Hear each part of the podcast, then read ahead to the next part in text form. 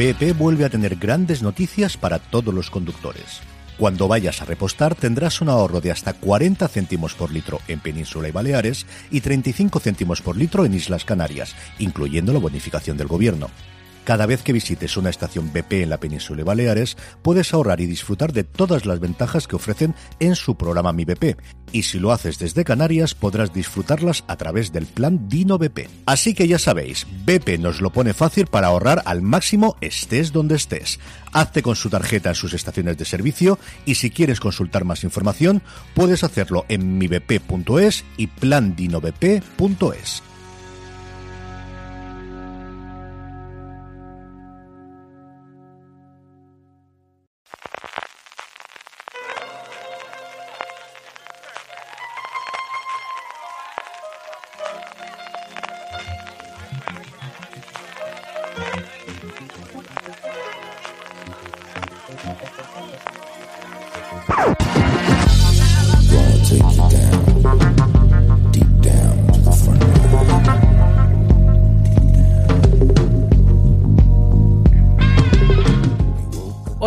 y bienvenidos a FDS Review, el programa de fuera de series donde cada semana analizamos, comentamos y debatimos sobre nuestras series favoritas. Hoy nos acercamos a El caso Alcácer, una serie documental realizada por Bambú Producciones para Netflix, centrada en el que posiblemente sea el caso más mediático de la crónica negra española. La desaparición y el asesinato de tres adolescentes, Miriam, Toñi y Desiree, en Alcácer en 1992. Para hablar de, de esta serie documental me acompañan dos socios y sospechosos habituales de Fuera de Series, Marichu Lazábal.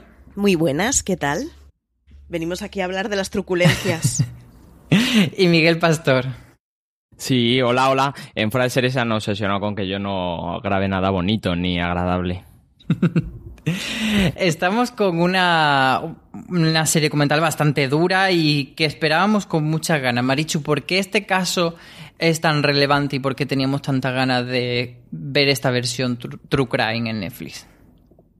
Yo creo que se juntaron muchas cosas. Hay que pensar que el año 92 en España fue un año así como muy, muy revueltillo. Es el año de la Expo, es el año de, las Olimpiadas. Eh, fue uno de esos momentos así como de mucho crecimiento. Hay que pensar que por toda la zona de Levante estaba en, en pleno esplendor todas las rutas del bacalao, etcétera. Y fueron la situación ideal con todas las comillas dentro de hablar uno de estos casos, con un momento de una desaparición en la que se tuvo desde el primer minuto claro que no había sido una cosa voluntaria y que tanto desde la Guardia Civil de Alcácer como desde los padres de las, de las chavalas, en especial uno de ellos, pero vamos, al principio fueron todos muy a una, hicieron que el caso fuera mediático desde el primer momento en todo ese momento de esplendor en donde las, las canales privados en España empezaban a, bueno, pues a tener peso y empezaban a tener una buena parrilla, claro, se dieron como las condiciones ideales para que comunicativamente el caso explotara completamente y se convirtiera en algo que,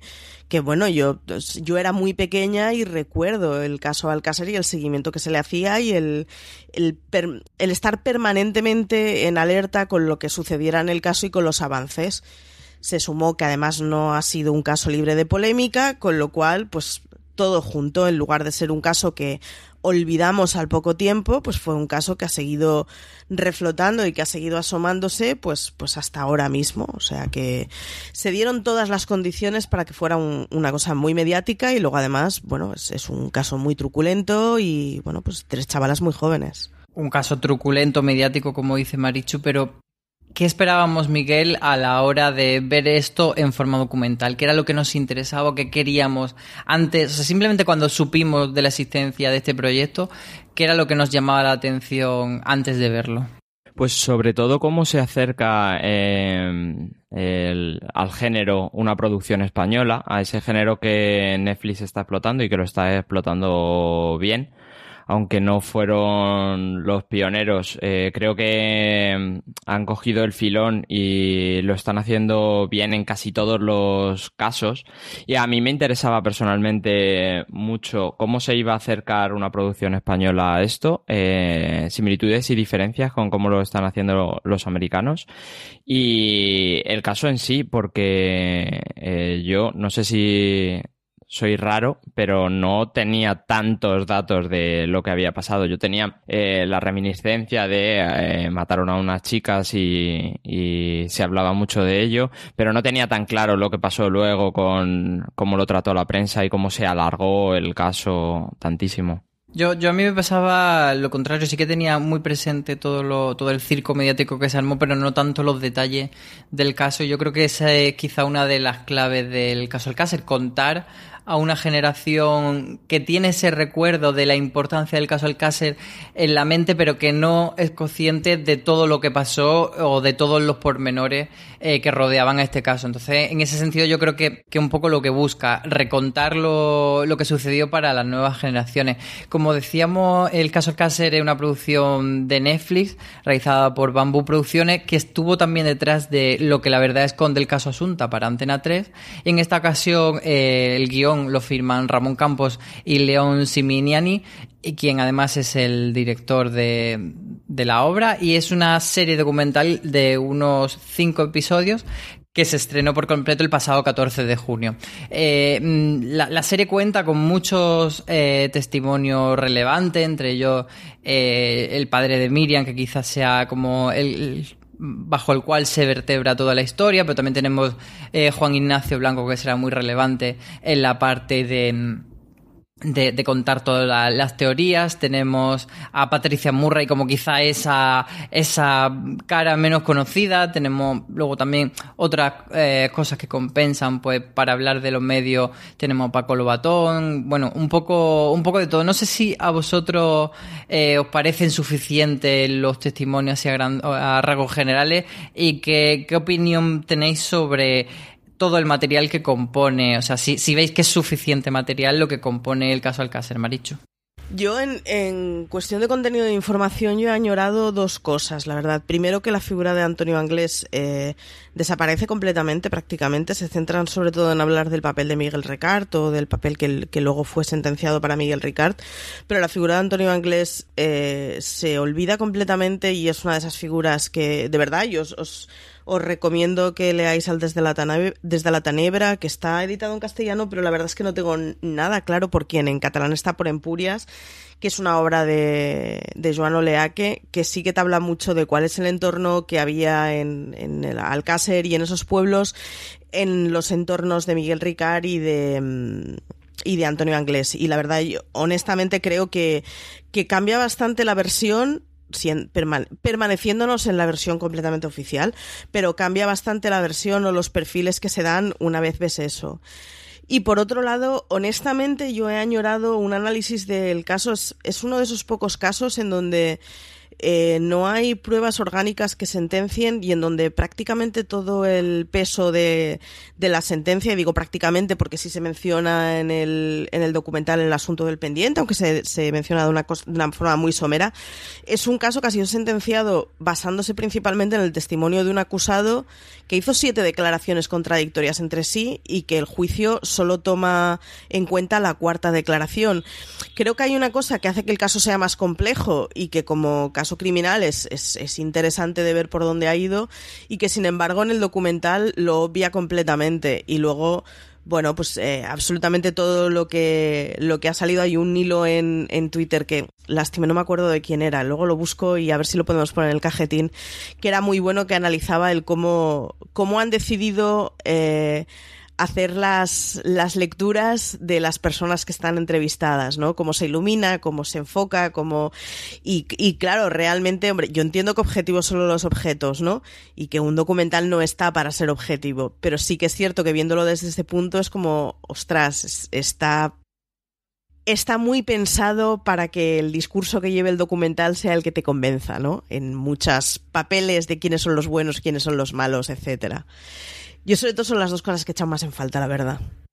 Sí, desde luego al final todo, todo documental tiene un punto de vista y tiene una tesis y un objetivo. Aquí hay veces que se le ven ciertas costuras o que se ve claro hacia dónde quiere apuntar, pero me parece que como descripción o narración de global de de todo el caso Alcácer mm, está bastante bien hecho, sobre todo para quienes quizás no tenemos tanta información como tú, Marichu, que eres casi criminóloga por hobby. Pero me parece que en ese sentido sí que es como un buen resumen. No sé cómo lo ves tú, Miguel. Si a ti así a rasgos generales te ha gustado y qué opinión tienes.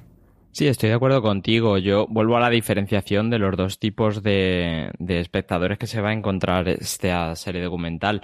Eh, yo, al pertenecer al grupo de las nuevas generaciones, no por edad, que no conocían este evento ni, ni, todo lo que lo rodeaba, eh, me parece bastante completo, no, no del todo, pero bastante completo lo que cuenta y cómo resume. Es verdad que si te pones a investigar, a leer o, como Marichu, recuerdas y, te has empapado del caso, eh, notas esas costuras de las que tú hablabas de eh, cosas sesgadas porque no creo que tanto voluntariamente para dejarlas fuera porque no coincide con tu tesis, sino porque eh, se recorta para hacer eh, que esto quede bien empaquetado. No es una serie de 20 episodios, hay que eh, centrar el tema en lo que quieren contar los creadores. Y creo que como tal está muy ajustado a lo que quieren contar. Sí, luego sí tiene de una historia que tuvo mil coletazos, mil pistas falsas, mil cosas que han llegado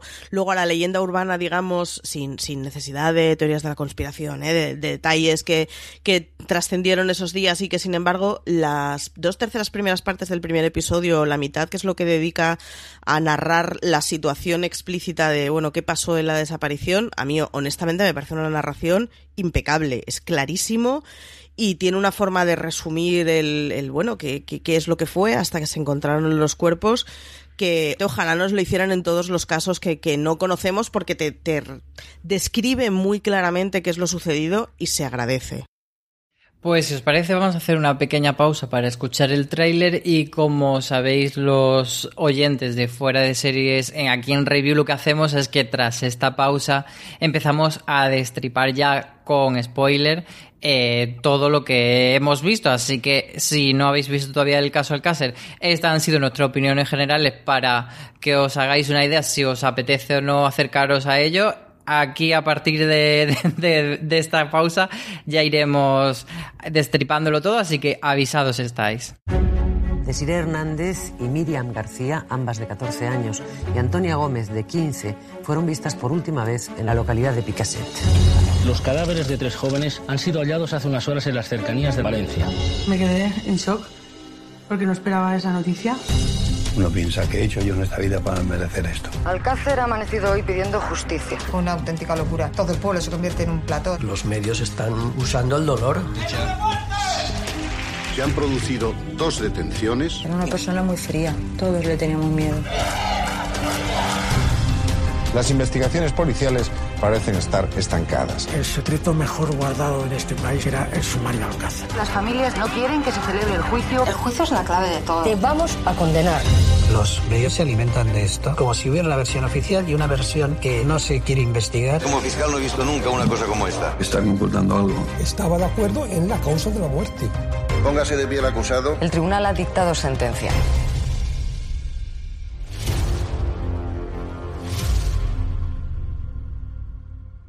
En el caso Alcácer se nota una Hello, I'm Tom Standage, host of The World Ahead, the podcast from The Economist that explores the future. Over eight weekly episodes, starting on November the 28th, I'll be talking to Economist journalists and special guests to get expert insights into the year ahead. We'll explore critical themes from soaring inflation and the impact of the war in Ukraine to chaos in the energy markets and China's uncertain post pandemic path. Topics include Has China peaked? What does the war in Ukraine mean for the fight against climate change? How will economies cope with looming recession? Will passwords be replaced by pass keys? And just how exactly do forecasters predict the future?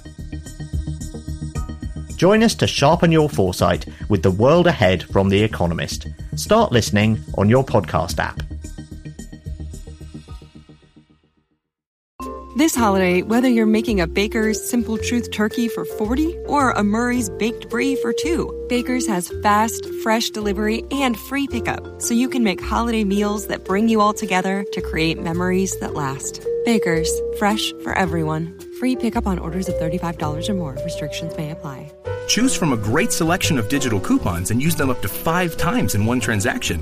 Check our app for details. Baker's, fresh for everyone. Una vocación de hacer un true crime, como decíamos, al estilo de los que Netflix ha hecho y con los que se ha hecho muy popular.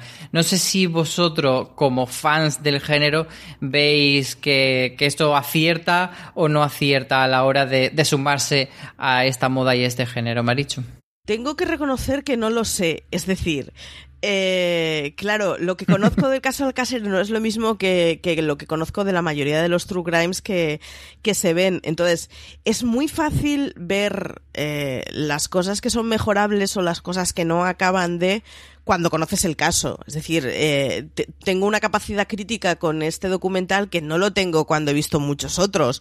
O sea, yo cuando vi The Jinx, igual todo lo que me están explicando es mentira, sesgado, eh, faltan datos, no lo sé, no tengo ni idea, no tengo con qué valorarlo y, simplemente con eso me flipó completamente. En este caso, yo creo que sí, las intenciones son de, de explicar un poco la situación. Creo que tiene una cosa buena lo enfoque de una manera que nos parezca bien a todos o no, y es que más allá del caso tiene intención de explicar cosas. Insisto en nos parezca que lo hace bien o no, porque a esto hay voces discordantes, pero sí que está muy bien que tiene eh, intención de trascender más allá de simplemente el caso y de explicar un poco por qué fue relevante y de explicar un poco por qué históricamente sigue siendo relevante recordarlo. En ese sentido, a mí me parece que, honestamente, es, un documental que está muy bien y que tiene unas intenciones que, que están muy bien. Luego ya digo que creo que la forma de desarrollarlo, bueno, tiene sus luces y sus sombras. Pero también es cierto que son luces y sombras que igual las tienen también otros true crimes en los que no estoy siendo capaz de verlas. Con lo cual, mm, si nos quedamos únicamente en lo que no tiene que ver con las tripas de, de- del caso y de lo que pasó después y de la tesis que lleva el documental, a mí sí me parece que, que tiene muy buenas intenciones y que juega en igual liga a no sé si los mejores, pero a la mayoría de los true crimes que nos estamos viendo tanto en Netflix como en HBO sin problema, vamos. Miguel, ¿tú cómo lo ves a nivel formal? ¿Te parece suficiente todo el tipo de recursos que utiliza para armar la historia, de infografías, testimonios, recreación, etcétera? Sí, de- desde mi posición de no conocer, eh, me parece. Eh, Marichu hablaba de The Jinx. Eh, claro, yo nunca me he puesto de pie nada más que con el final de The Jinx, eh, viendo una serie y con la boca abierta. Eh, creo que eso es el top de la sorpresa y creo que Claro. ahora que ya estamos en la parte de spoiler, no, no podemos ir tan allá, pero creo que ahora que ya estamos en la, en la parte de spoilers, eh, puedo decir que la parte que más me ha interesado es cómo se retrata a la sociedad de aquel entonces más que la parte truculenta del crimen y sobre todo cómo se retrata a una parte de la sociedad que era los medios de comunicación y cómo se comunicó y cómo se trató todo aquello. Hablando de The Jinx, una de las cosas que más llamaba la atención de este documental era que había un testimonio que realmente cambiaba las cosas sobre el caso, aunque luego ya se haya eh, visto si sí o si no, pero eh, quizá eso era lo más relevante. Aquí sí que hay muchas voces que dicen que, falta eso, que falta una declaración que cambie las cosas, que no sé cómo, cómo lo ves tú, Maricho, si crees que nos ha faltado algo para justificar la existencia de este documental y que no sea simplemente, pues eso, lo que decimos, eh, recontar el caso pero sin sumar algo, algo inédito. Yo creo en ese sentido que es verdad que aporta poco, pero es que tampoco se me ocurre que en qué momento podría aparecer algún dato que aportara. Es decir, honestamente creo que, que Anglés no va a aparecer y que mm, la tesis más probable es que Anglés está muerto y con lo cual eso no va a tener final y no creo que a estas alturas de la vida Miguel Ricard vaya a aparecer para hacer algún tipo de declaraciones, con lo cual realmente es uno de esos casos en que no me parece que haya margen de maniobra para que haya mejora, o sea, para que haya mejoras, para que haya nuevas noticias. Entonces, en ese punto es que no se me ocurre cuál es el panorama en el que pueda haber algún tipo de, de información nueva. Y por otro lado, eh, también me parece que mucha de la finalidad que tiene el documental es explicar el cómo como sociedad encaramos algún tipo, o sea, algunos de estos sucesos y cómo los medios de comunicación lo encaran. Y en ese sentido, me parece que aunque no explica nada nuevo, no está además un recordatorio. Es decir, hemos tenido hace muy poquitos meses con la desaparición de, del chaval que cayó en el pozo, con Julen, hemos tenido una situación parecida en la que esto ha parecido un circo de siete pistas en donde todo era espectáculo, ¿no? O sea, no hemos aprendido esa lección y dado que no la hemos aprendido, me parece que está bien el oye, de vez en cuando que hay alguna voz que diga el, estas cosas no son para montar espectáculos televisivos y no somos nosotros, o sea, había una frase en, CSI de alguien que le decía a Grissom o Grissom que le decía a alguien, ¿no? El, yo entiendo que tengas ganas de estrangularlo con tus manos, pero por eso tú no eres juez, sino que eres parte implicada y tiene que haber un sistema jurídico, ¿no? Esas imágenes que se ven de, bueno, pues gente cabreada a las dos de la mañana que lleva días sin dormir gritando a la horca con ellos, cuando simplemente se han atrapado a alguien y no sabes ni quién son, pues es ese tipo de reacciones que está bien que de vez en cuando nos las recuerden y está bien que de vez en cuando nos recuerden que eso es, puro circo, es puro espectáculo y no debería parecer así, no deberíamos comportarnos así y sobre todo eh, el que está en caliente y cabreado no debería tener poder de decisión, ¿no? Para eso hay un sistema judicial. Entonces, a mí en ese sentido me parece que no aporta nada nuevo, pero que está bien el recordatorio porque es una lección que no hemos aprendido la serie documental se articula en base a, cinco episodios muy bien diferenciados. El primero trata la desaparición de la niña y hace una recreación de cómo fue esa noche y, luego lo une con el tratamiento que se le dio en los medios. Quizás ese sea el, el, episodio, el episodio más crítico con los medios.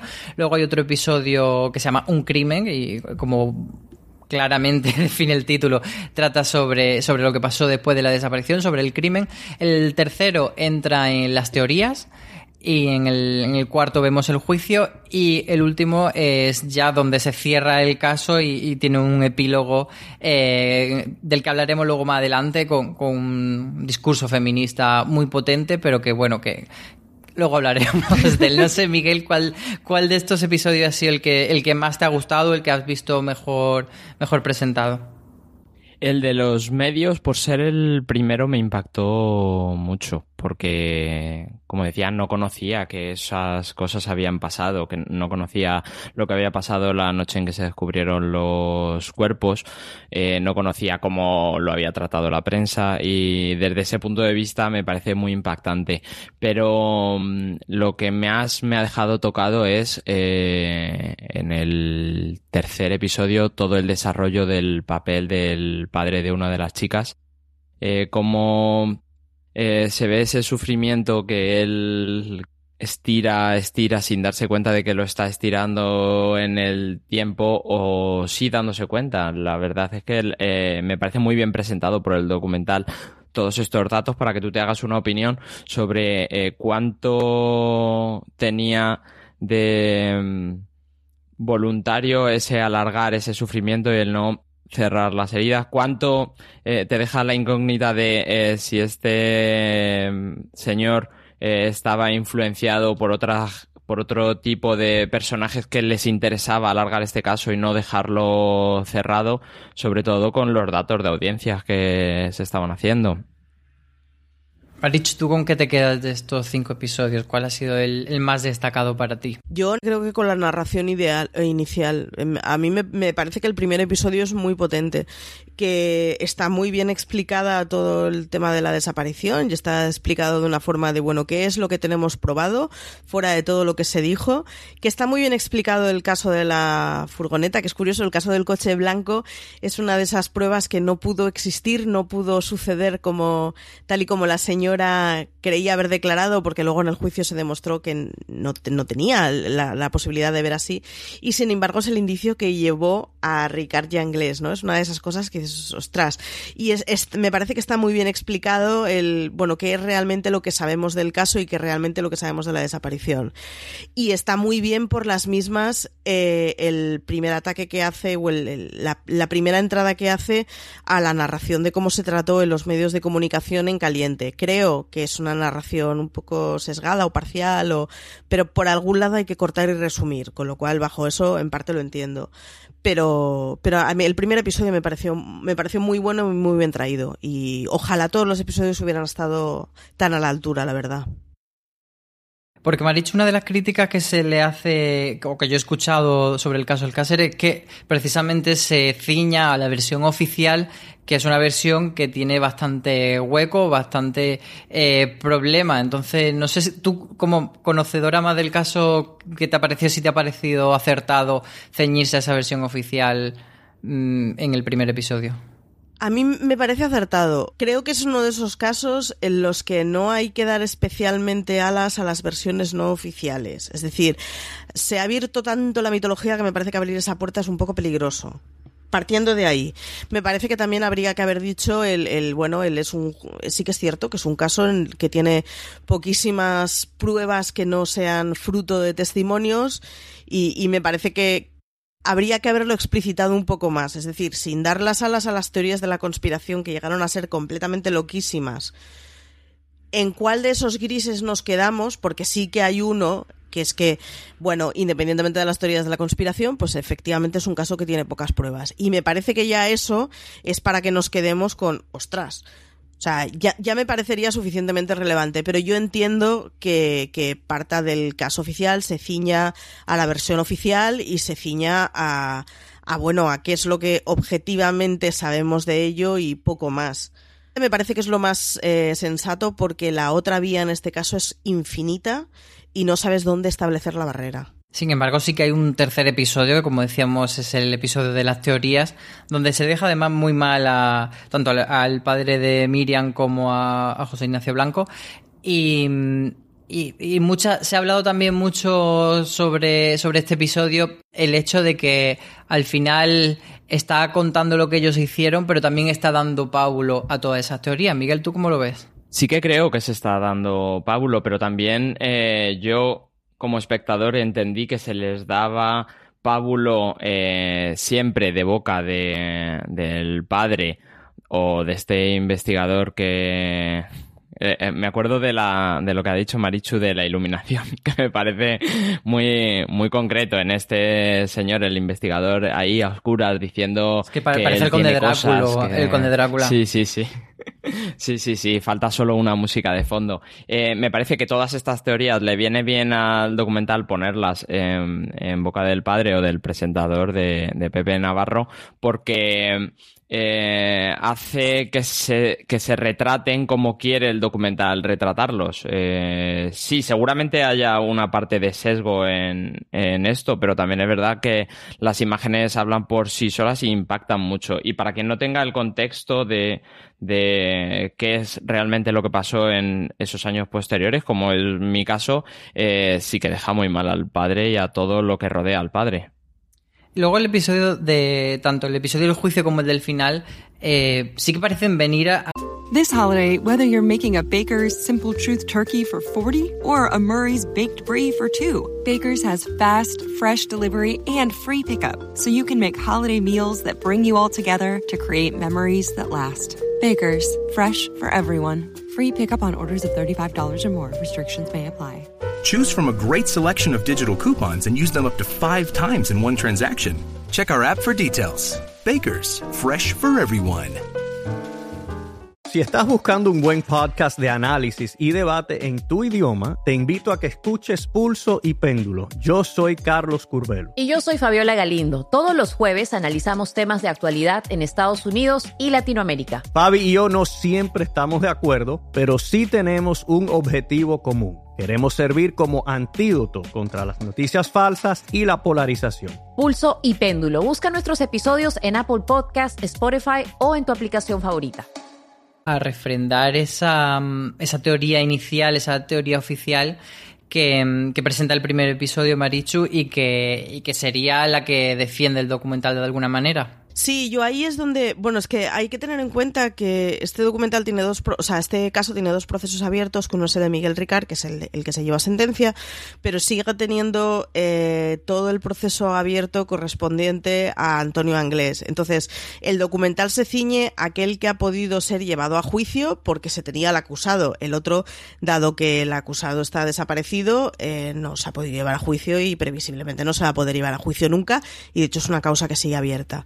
Entonces se ciñe únicamente a la de Miguel Ricard. Y a mí, aún así, yo hubiera agradecido un poquito más de claridad explicando el sinsentido o la constante eh, negación de unas cosas a otras que tuvo Ricard, ¿no? Y sí que se ve en, en buena parte del, de todo el proceso judicial pero yo hubiera agradecido un poco más de chicha, porque realmente, o sea, sin necesidad de dar pábulo a las teorías eh, conspiranoicas, sí que solo viendo eh, cuál es el perfil del acusado y cuál es el perfil de las declaraciones del acusado, es como, no, no hace falta teorías, ya, ya es un caso que de cualquiera de las maneras te deja en plan, ostras, no me gustaría tener que ser quien lo juzgara, ¿no? hasta aquí más o menos. Y luego, por otro lado, sí que me parece que explica bastante bien todo aquel proceso que se generó alrededor del juicio, que no tenía absolutamente nada que ver con el juicio, que ocurrió en las calles, que ocurrió en las masas, ¿no? El Fernando, tú eres el Estado de Derecho, ¿no? Que dicen en algún momento. Es, es muy difícil describir eso y describir los puntos de locura a los que se llegaron en las calles sin llegar a bueno, a, ser, no sé si impositivo es la palabra, pero a tratarlos con un poco de displicencia el tipo de cosas que se generaron. En ese sentido me parece que está bien narrado, la verdad. También es cierto que es un documental de cinco episodios y a mí el documental que me gustaría del caso Alcácer posiblemente tendría 500 episodios. Es inabarcable, no se podría hacer, no hay presupuesto, no hay medios y no hay formas de averiguarlo, también lo digo, ¿eh? O sea, yo las, las, con las ausencias que he notado dices, ya sí, pero, pero es que tú estás hablando de una cosa distinta de la que se ha hecho. O sea que, bueno, bien, yo en general la narración del juicio la verdad la veo bastante bien, aunque se haya dejado una de las dos causas completamente apartadas.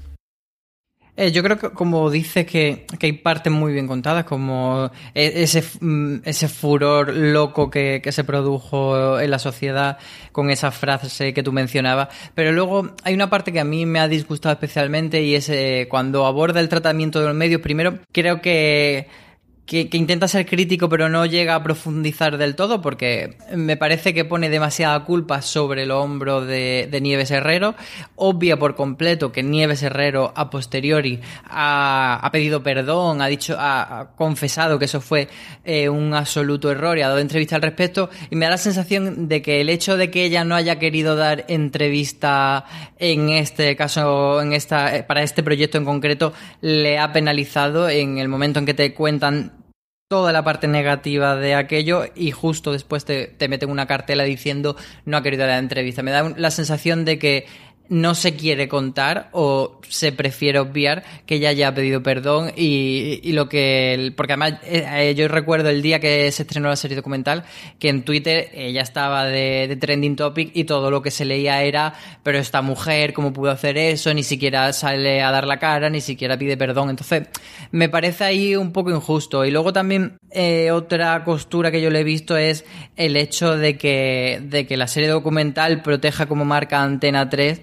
y, hable explícitamente de Telecinco. Eh, no sé si es algo que se hace mm, de una manera consciente o no, no sé si hay cierta intención, pero desde luego me ha parecido llamativo que en esa persecución a Miguel Ricard en el tren y tal, se hable, por ejemplo, de Ana Rosa, pero no se hable de Susana Griso, que estaba igualmente presente. Eh, cuando se habla de, del programa de Inés Herrero, no se menciona Antena 3, sí se menciona Telecinco cuando el Mississippi. Entonces, eso a mí me, me resulta cuando menos desconcertante. Y luego el otro problema que tengo yo con, con el caso Alcácer es ese epílogo final que me parece muy bonito, pero que me parece que es un añadido que, no va con lo que nos ha estado dando el caso Alcácer a lo largo de los cinco episodios. ¿Cómo lo veis vosotros, Miguel? Yo em, ya lo he hablado en privado contigo esto. eh, eh, sí es verdad, eh, desde tu punto de vista y, desde el mío, en, eh, siendo objetivos, es verdad que es como algo que han pegado al final y que no tiene relación con todo lo que ha ido contando el caso. Es como hemos acabado aquí y ahora os vamos a decir una cosa que nos gustaría que supieseis. Es verdad, pero desde mi punto de vista nunca sobra el decir eso, el contar eso y el traer unos testimonios. Es verdad que es demasiado poco tiempo porque eh, los testimonios no tienen contexto, eh, las personas que hablan sobre eh, las cosas, cómo están ahora y, cómo todo aquello afectó sobre todo a las niñas y cómo en los colegios se, se, le hablaba a las niñas de esto pasa, como en las casas se hablaba de eso. está tiene demasiado poco tiempo para, para contar eso, pero fuera de que está muy compacto, me parece bien el mensaje. Quizá no en la línea del documental, pero me parece bien que se dé el mensaje. Eh, claro, pero eh, a mí lo que, me, lo que me pasa cuando veo ese epílogo es que digo, vale, esta idea es muy buena. ¿Por qué no me la has contado antes? ¿Y por qué no esta es la historia que me querías contar? ¿Por qué no me estás contando cómo el caso Alcácer marcó una generación de mujeres y la convirtió en, posibles víctimas y, y, instauró ese terror en ella que la relegaba a no ser libre, a no ir solas por la calle, etcétera. Me parece que es un añadido final que no va con, con todo el relato. Marichu, ¿tú cómo lo ves? No va con el relato y además es una lástima, porque hay en otros casos en que sí es un poco más echarte el pegote sin venir a cuento, ¿no? Pero en uno de estos en que realmente condiciona a una generación y condiciona especialmente a una generación de mujeres, o sea, yo el, referente que he tenido siempre toda la vida por el que no hay que hacer autostop es este, eh, pues, pues, ostras, teniéndolo tan fácil para explicar este discurso y siendo evidente que has visto ese discurso porque me lo estás intentando colar al final, porque no has hecho de él algo que centrara uno de los episodios, ¿no? Quizás hay cosas que te has, o sea, te has metido especialmente en ello, y luego volvemos al tema, sin esa, de manera duplicada, tanto en el primer episodio como en un, episodio específico para ello, cuando lo podrías haber reducido y haber dedicado medio episodio a cómo eso condiciona a una generación, y sin embargo al final parece que te estés subiendo a un carro que no te toca, cuando te toca perfectamente con el tema que estás hablando, ojo. Entonces, yo no creo que sea una cuestión de querer ir de lo que no eres, sino de falta de, cintura para cómo meter el tema el, y el bueno, y en esencia estamos hablando de que efectivamente pues lo primero que se preguntaba cuando las chavalas desaparecieron es, bueno, pero es que ya estarían montadas en un coche, bueno, pero es que habían bebido no, bueno, pero es que hacen una, que hacen unas chavalas a la noche solas, ¿no? Entonces, en una de esas situaciones en que el, el tipo de reclamaciones que han salido son, pues, el mismo que cuando desapareció la profesora de que hace una mujer sola haciendo footing, que dice, pues, pues, pues mira, ya nada más faltaría. Pues footing. Pues exacto, es como, ya a ti qué caray te importa pues eh, podrías haber argumentado o podrías haber montado un capítulo entero alrededor de ello y de cómo abrió la veda a marcar una generación o cómo es un caso icónico para, para hablar de este tipo de situaciones y en cambio lo has llevado de una forma un poco torpe, sobre todo es la lástima de, pero si lo has visto, es que has visto perfectamente que tenías el tema para hablar de él, porque lo has hecho, pero lo tendrías que haber hecho de otra forma porque está pareciendo una cosa que no es. Y volviendo a los temas de comunicación que, que tú decías de cómo se expresan los medios y del posible sesgo, hay una hay una lastimita y es que el documental al final marca como si esto hubiera sido una cosa de tres programas, ¿no? Y esto al final es una cosa del quién sabe dónde, de la noche de Nieves Herrero y del posterior de Navarro. Y es cierto que fueron tres hitos y que como tal tienen que ser mencionados específicamente. Me parece bien. Pero lo que no se puede obviar es que el problema de esto es un tratamiento general, no solo de los medios, sino del público que consume esos medios y de a quien le da audiencia.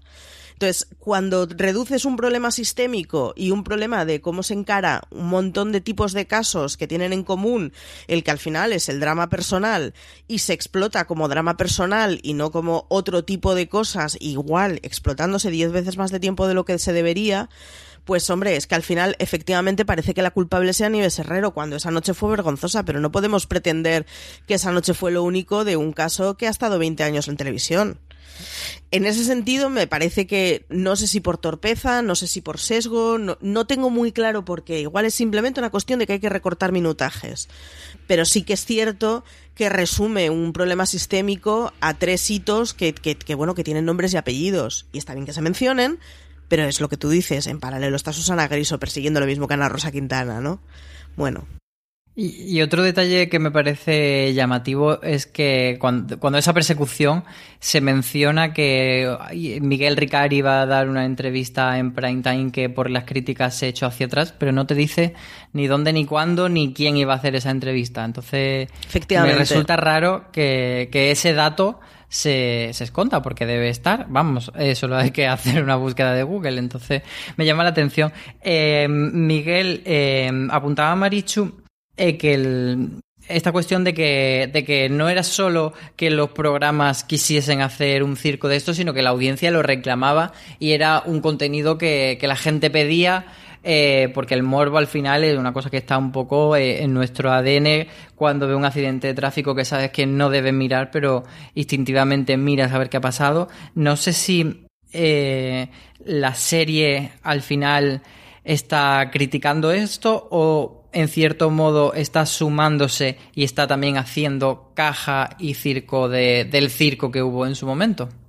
No me parece que, o sea, obviamente eh, el documental está enfocado al público que quiere ver sobre el caso Alcácer y que va a leer el, el, caso Alcácer y va a decir si esto es más de lo que había, me interesa. Pero creo que la crítica durante los capítulos es lo suficientemente clara como para despegarse un poco de eso. Ya no solo hacia el público que quería eh, ver esos programas y que realmente daba esas audiencias, que los números son una locura. Para mí que no, no conocía eh, la tele en aquel entonces, eh, por dentro, cómo funcionaban los números de audiencia y que lo único que conozco son los cómo funciona ahora con un montón de canales y con nadie, absolutamente nadie que haga esos, esas cifras, eh, me parece que sí que enfoca un poco a no solo ese público que veía eh, esos programas todas las noches, sino también a el público que estaba en directo, lo que comentaba un poco Marichu antes, que,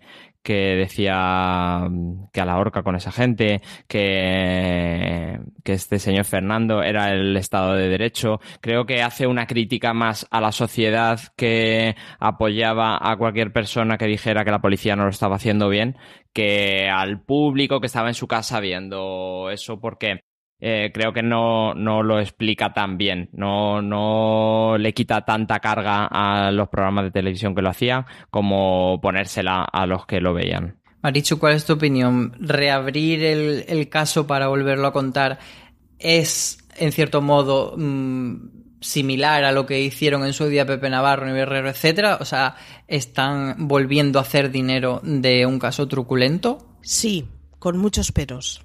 Es decir, sí, pero bajo esa premisa, solo ONGs en canales sin ningún tipo de, pretensión de, bueno, sin ser una empresa que necesite un beneficio económico, podrían hablar de esto. Es decir, eh, claro, es que sí, sí que creo que efectivamente Netflix no es hermanitas de la caridad y hace negocio con esto, como con absolutamente todas las series. Es una empresa y, y tiene su propio beneficio. Pero claro, es que según esa premisa, solo ONGs podrían hablar de esto, ¿eh? Porque si no, cualquier, cualquier medio de comunicación cuya finalidad sea, más allá de informar, etcétera, tener un balance positivo para poder pagar unos sueldos, está generando dinero con ello. Entonces, bueno, en esto entonces igual es que hay un montón de escalas de grises. Bajo esa escala de gris creo que es lo mismo que Pepe Navarro sentando a Juan Ignacio Blanco a decir auténticas barbaridades. No. Eh, recordar que existió ello, aquello es hacer negocio otra vez de eso. Pues hombre, igual no, igual es que hay que tener presente que, o sea, es mucho más fácil juzgar sobre qué pasó en el año 1995 que lo que nos es juzgar lo que pasó el pasado enero o el pasado... Quiero decir que, que me parece que está bien coger esa referencia del tiempo y, y, visto en el tiempo y ya sin apegos emocionales con el programa del que se está hablando y bueno, con un presentador que ya no es el que te sirve de referencia para que te informe, el ver las monstruosidades que se hicieron y con ellas establecer paralelismos con las que se están haciendo ahora. Entonces, es hacer negocio Sí, claro, porque pues porque el director que ha hecho el documental vive de esto. Yo también vivo de otras cosas. Quiero decir, es que el trabajo es hacer negocio pero sobre ello se podrá hacer negocio especulativo o no y se podrá hacer un negocio basado en, la explotación pornográfica o no. Y en este sentido a mí, honestamente, me parece que el documental no es pornográfico. Lo que pasa que es que lo que tiene que enseñar, pues efectivamente, es un auténtico espectáculo, pero es que no lo está creando el documental, es que es un espectáculo que existió e insisto, que es de actualidad porque sigue, porque sigue existiendo. Yo ahí entiendo tu, tu razonamiento, pero Mm, y, creo que, como tú dices, hay mucha escala de grises, pero sí que discrepo un poco porque eh, no veo, por ejemplo, el caso Alcácer al, al, mismo nivel que, por ejemplo, el documental de, de Nagore, que sí que me parece que tiene una intención eh, diferente. Sí que en el caso Alcácer veo cierta recreación en, elementos truculentos. Hay, por ejemplo, mucha fotografía, hay mucha parte de mostrar cosas desagradables. Hay muchas cosas mucho más desagradables que, es verdad que, no oculta, porque no sería ético, porque han preferido que, por buen gusto no aparezcan, pero sí que me parece que, en cierto modo está haciendo. Eh, algo un poco en la línea de lo que se hizo con la diferencia de, la perspectiva que dan los años y con la diferencia también de el género, que no es lo mismo un, late night de, de Telecinco en aquella época que una serie documental. Dicho esto, yo creo que, bueno, que eso, que, la serie juega ahí un poco en un momento de de, no saber si, si hacia acá o hacia allá. Eh, volviendo un poco a, lo que comentábamos antes de, este epílogo y de, este mensaje final feminista que quiere mostrar el, documental, una de, de las eh, críticas que yo he escuchado en redes es que mm, no solo aplicable al caso del caso, sino a otro true crime, es que es hablar de cuál es el papel de la víctima dentro de la narración, si está suficientemente reivindicada, o dicho de otra manera, que nos hablan de Miriam, Toñi y de Siré si solo aparecen pues eso, como, como las víctimas y solo aparecen como, como un sujeto pasivo o si realmente se reivindica su, su figura. Maricho, ¿tú cómo lo ves? Creo que aparecen como un sujeto pasivo excluyendo la primera mitad del primer episodio pero creo que es uno de esos pocos casos en que la víctima tiene que aparecer como sujeto pasivo.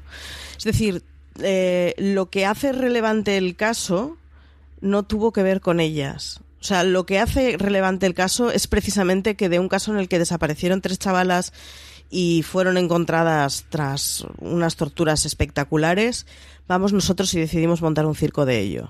me parece que una de las cosas que, que, está bien que se explicite es de qué manera voluntariamente los medios de comunicación y el público o involuntariamente decidimos pasarnos por la torera el mínimo respeto y el mínimo pudor para montar de ello un, espectáculo en prime time. Y en ese sentido, yo honestamente agradezco que las, que las dejen bastante al margen.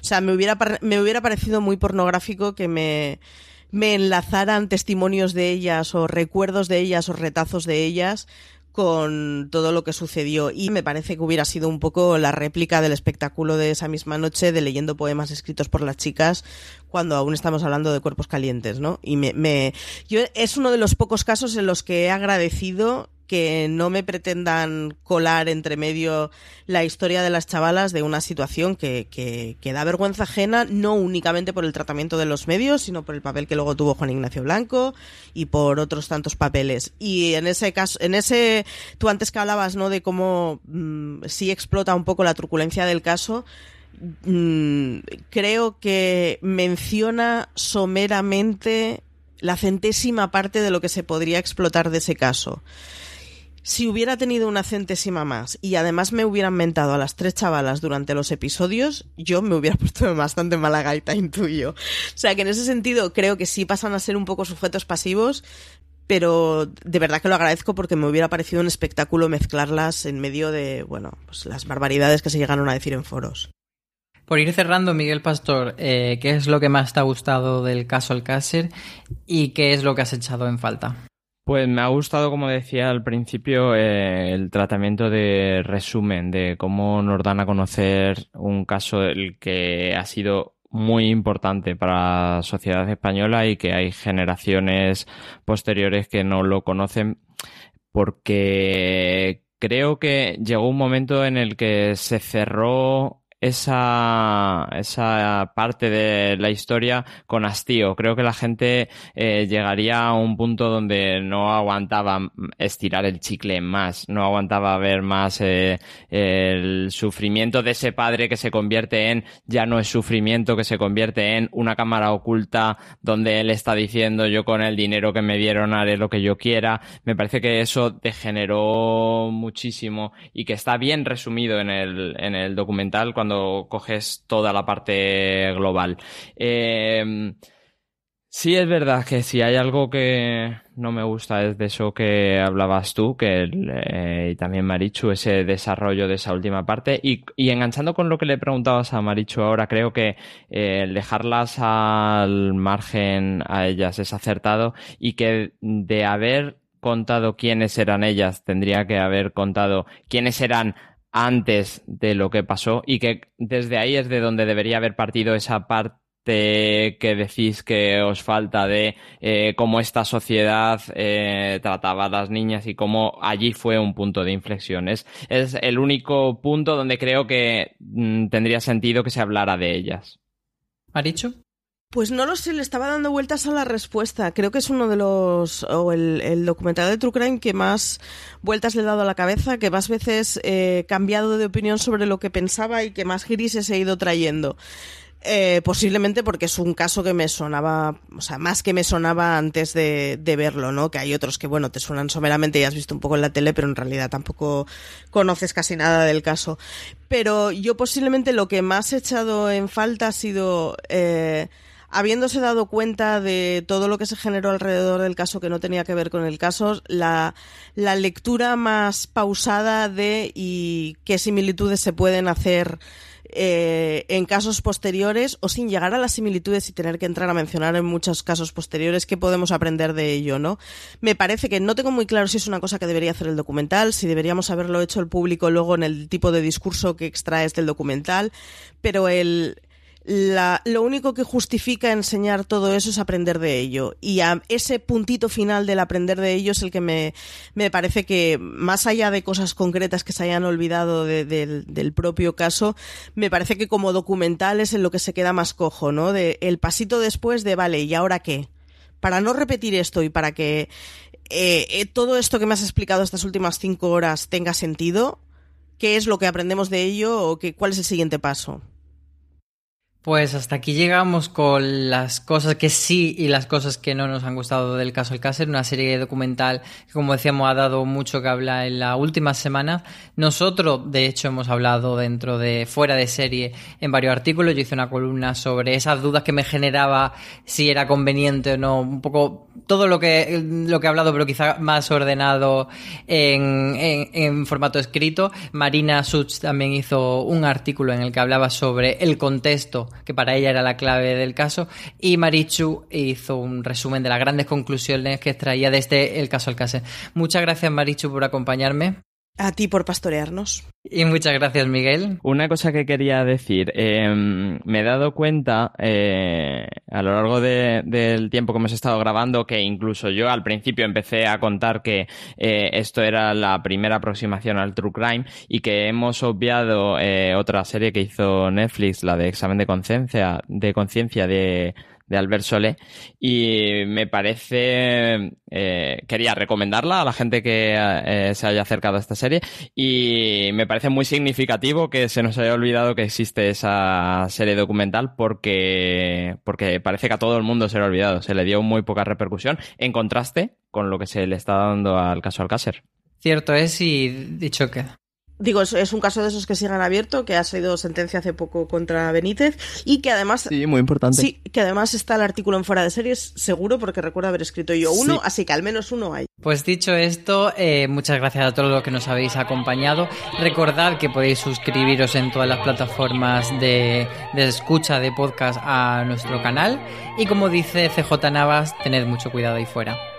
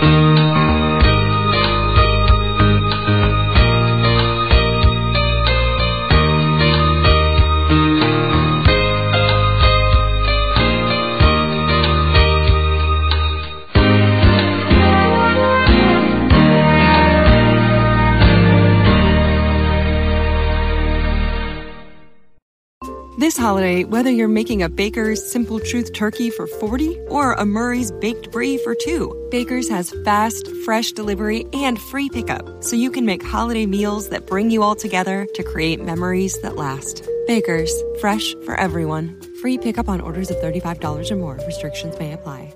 Choose from a great selection of digital coupons and use them up to five times in one transaction. Check our app for details. Bakers, fresh for everyone.